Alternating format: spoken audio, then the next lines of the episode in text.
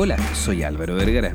Y estás escuchando Científico, un podcast con algo de ciencia. Se cree que la función cerebral y los alimentos están conectados a través de la comunidad de microorganismos que viven en el intestino. You can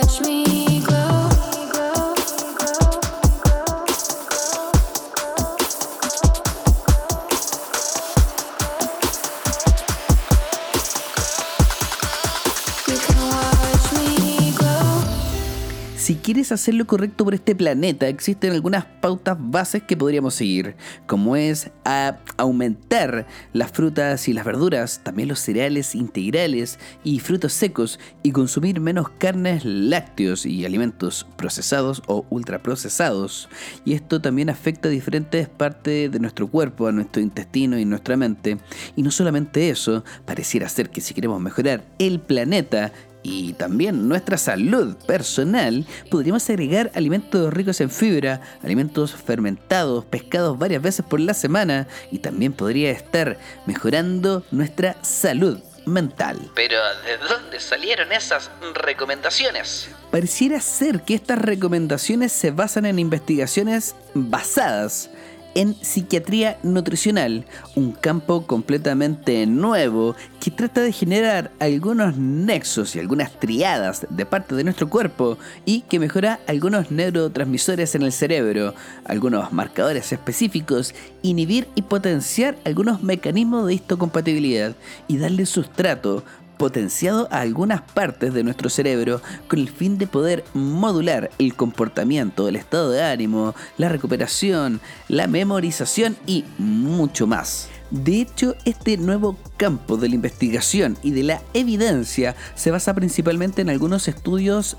poblacionales y algunos ensayos clínicos aleatorizados que en la última década han tomado un fuerte peso de la neurociencia y sugieren que las mejores dietéticas no solamente pueden mejorar el estado de ánimo, sino también tratar algunas enfermedades mentales muy comunes y muy graves. Las dietas tradicionales consumidas por personas en lugares como el Mediterráneo, Noruega y Japón se asocian con un menor riesgo de depresión, uno de los trastornos del estado del ánimo más comunes que existen. Y en menor medida también logran disminuir la ansiedad y algunas crisis de pánico. En cambio, la dieta que puede aliviar los síntomas de la depresión, incluso entre personas que forman graves PIC o episodios de esta enfermedad, podrían lograr controlarla sin la ayuda de una terapia farmacológica, simplemente mejorando la alimentación y, por qué no decirlo, también la actividad física.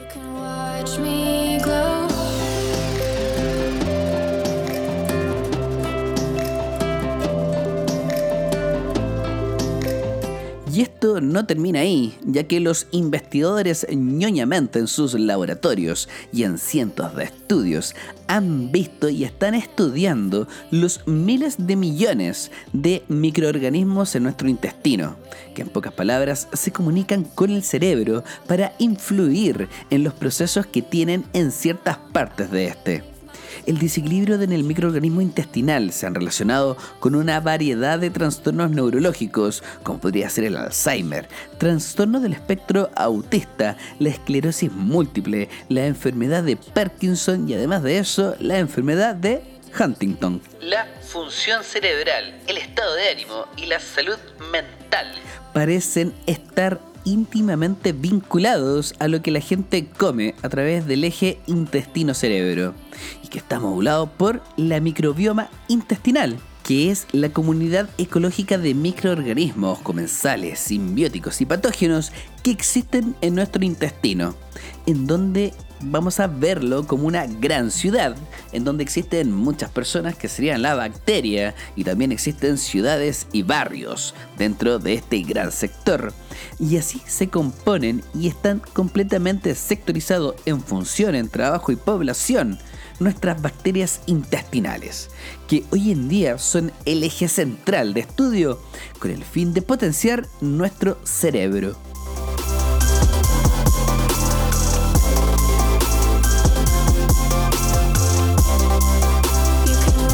La investigadora Amy Lohan, una investigadora increíble que solamente se ha centrado en el microbioma intestinal y lo ha estudiado en el Centro del Estado de Ánimo y Alimentación de la Universidad de Deakin Yollang en Australia. Nos dice que existe una fuerte conexión entre alimentos y lo que come la gente y cómo el cerebro lo ve. Es algo que la sabiduría es muy antigua frente a este estado, diciendo durante mucho tiempo que los alimentos pueden afectar nuestro cerebro. Y es momento que ella y su equipo de investigación nos diga cómo está pasando esto, qué tan fuerte puede ser y por qué podemos modificar nuestro estado de ánimo, memoria, salud en general con la alimentación. Y todo esto se ha centrado en el microbioma intestinal, una porción completamente sensible y compleja. Los cambios en la dieta pueden alterar su composición en días y los datos de los ensayos en humanos y algunas intervenciones dietéticas sumamente bien diseñadas han mostrado cómo cambiar la microbiota intestinal para mejorar la salud mental, a pesar de tener algunos resultados mixtos en algunos meta-análisis. Pareciera ser más un pro que un contra y entregar cada vez una mejor evidencia, estratificando algunos grupos de alimentos que nos pueden ayudar. Algunos estudios de probióticos, microbios vivos que vamos a consumir, se pueden introducir en cantidades sumamente adecuadas. Cuando hablamos de cantidades adecuadas no son ni mucho ni poco, sino que dependiendo la cepa vamos a entregar un poquito más o un poquito menos para buscar cierto beneficio en nuestro cuerpo. Cuando entregamos estos microbios vivos, se pueden introducir en la dieta en el día a día sin tener ningún problema y confieren beneficios para la salud del huésped, o sea, del humano que lo va a consumir han tenido resultados sumamente convincentes, como la reducción de síntomas de la depresión en mujeres que han dado a luz, como podría ser la depresión postparto. Pero otros no han demostrado más que un efecto placebo. Las comparaciones son sumamente difíciles debido a diferentes dosis, cepas bacterianas utilizadas en diferentes estudios. De manera similar, y aunque prometedora, pero con muy pocos estudios, la evidencia de ensayos en humanos ha probado que los prebióticos específicos que son aquellos que son ricos en fibras dietéticas con alto contenido de almidón, pueden estimular algunas colonias bacterianas específicas en el intestino. Y de repente podrían ser bastante buenos, pero en ese sentido pareciera ser algo insuficiente la evidencia y los estudios clínicos que han demostrado que podríamos tener un beneficio muy positivo en el consumo de prebióticos. Por eso gran parte de los estudios se escapan de los prebióticos y apuntan a los probióticos que sería otra gama completamente diferente de suplementos alimenticios que podemos potenciar con la alimentación, su ingesta aislada y concentrada y tener un resultado realmente increíble.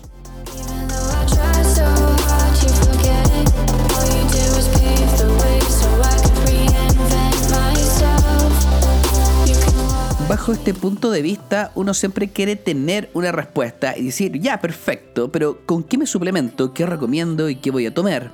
Y ahí es cuando entra el Food and Mood Center, en donde los investigadores se han enfocado principalmente en la dieta, cómo articulan todos los elementos, dejando muchos pasos de lado.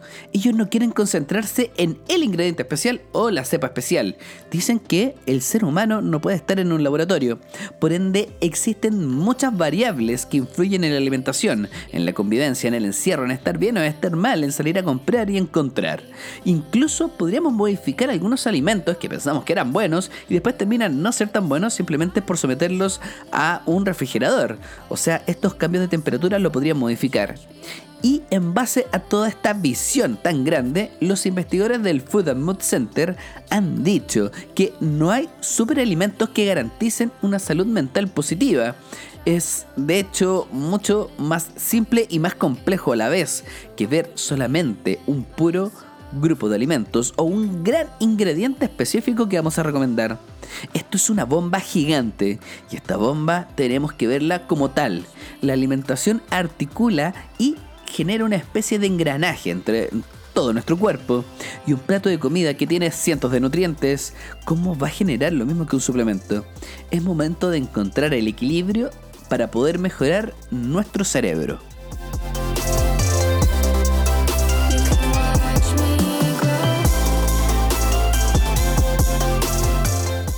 El Food and Mood Center tiene un investigador denominado Logman y él ha generado algunas pautas generales que podríamos mezclarlas en nuestro plato.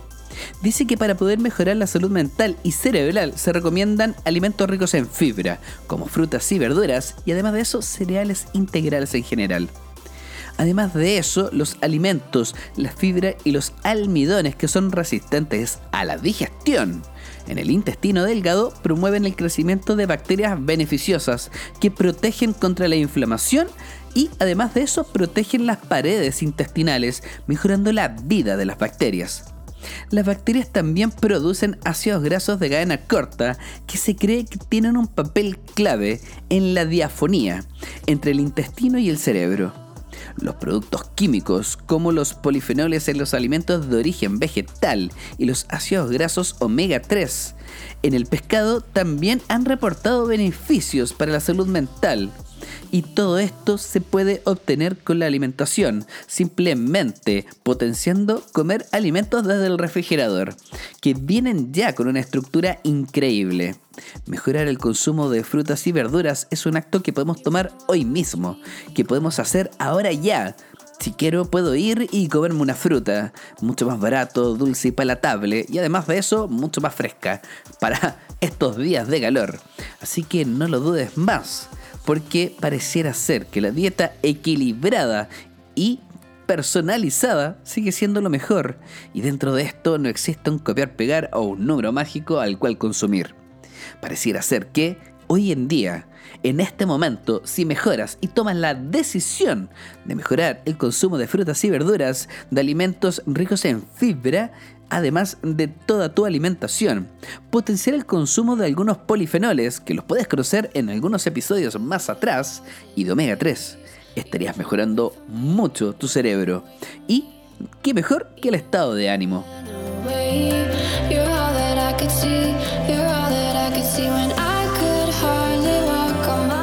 Pensarás en este momento que como los alimentos fermentados te van a ayudar, te puedes llenar de yogur o de kefir o podría ser de kombucha o chucrut, que son alimentos fermentados y que en el caso del chucrut también te entrega fibra. O sea, todos sabemos que comer mucho repollo, ¿qué es lo que hace? Y el chucrut es un repollo fermentado.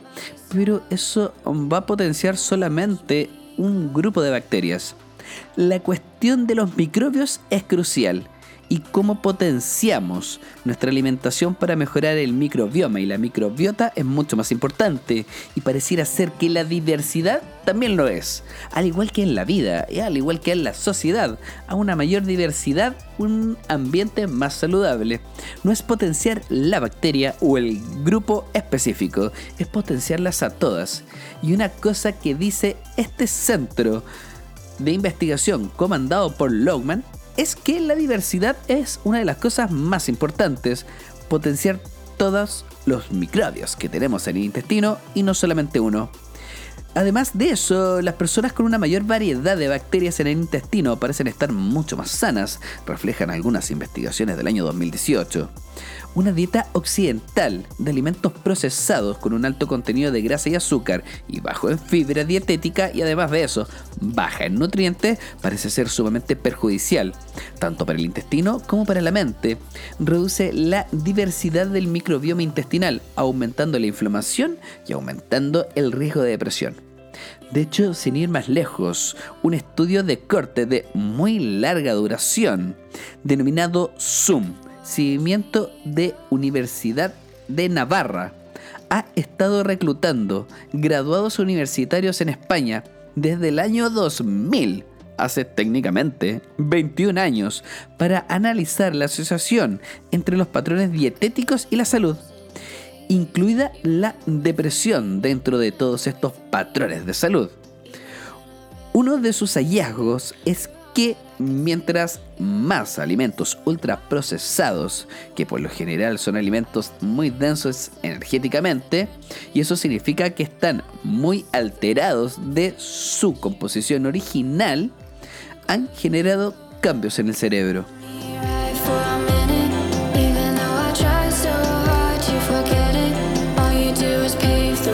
Durante la última década, los estudios como el SUN, que se hizo en tantos universitarios durante 21 años, han sido increíbles. Son estudios observacionales y los estudios de este tipo han demostrado una consistencia que las dietas completas, que son bajas en elementos ultraprocesados, confieren cierta protección contra la depresión y además de eso contra la desconcentración y algunos estados de ánimo algo erráticos y más bien depresivos.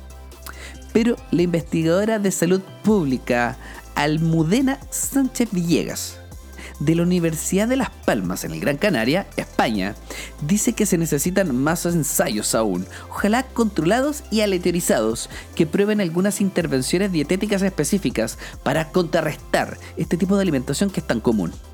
Esto permitiría que los investigadores perfeccionaran las pautas dietéticas existentes hoy en día, en específico de la Sociedad Internacional de Psiquiatría Nutricional, para prevenir la depresión, de la que Sánchez Villega es coautora de cientos de investigaciones y de esta sociedad que ha publicado algunos libros.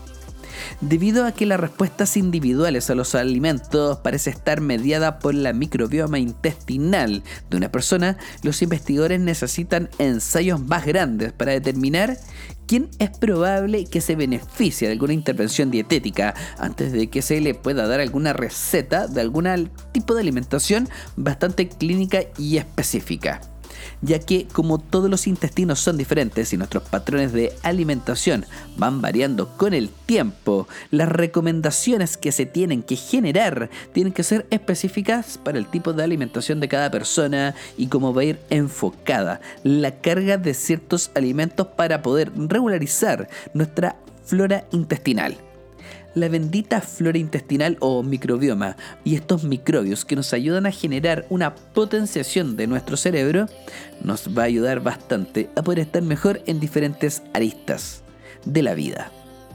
De hecho, esta sociedad y los investigadores tienen un mensaje muy claro que darte, que lo repiten hasta el cansancio en muchas investigaciones. Si queremos resumir toda esta información en un solo mensaje, un mensaje de salud pública que nos vamos a parar y lo vamos a gritar y la gente que le haga caso le va a ir muy bien. Pareciera ser que una dieta equilibrada con la presencia de todos los nutrientes es la mejor opción y ojalá con muchas frutas y verduras potenciar y aumentar el consumo de fibra. Dejar de lado los alimentos ultraprocesados es la mejor opción tratar de buscar el consumo de proteínas más magras y en ese caso proteínas de carácter vegetal podrían ser lejos la mejor opción. Y si estamos buscando algún suplemento que nos pueda ayudar en ese caso, buscar algunos polifenoles, como podría ser el maqui, los arándanos y los frutos rojos en general, te podrían ayudar también al intestino y a mejorar algunas otras cositas más. Y cómo olvidar uno de los reyes de la suplementación con respecto a nuestro cerebro y salud cardiovascular. Poder consumir omega 3, ya que cada día suma nueva evidencia cómo podría potenciar nuestro cerebro y disminuir un cuadro inflamatorio de bajo grado que nos puede perjudicar. Así que ya lo sabes, más fruta, más verdurillas, un poquito más de fibra, tomar un poquito de polifenoles y antioxidantes y por qué no decirlo, omega 3 te va a cambiar la vida, la mente y cómo te relacionas con todas las personas.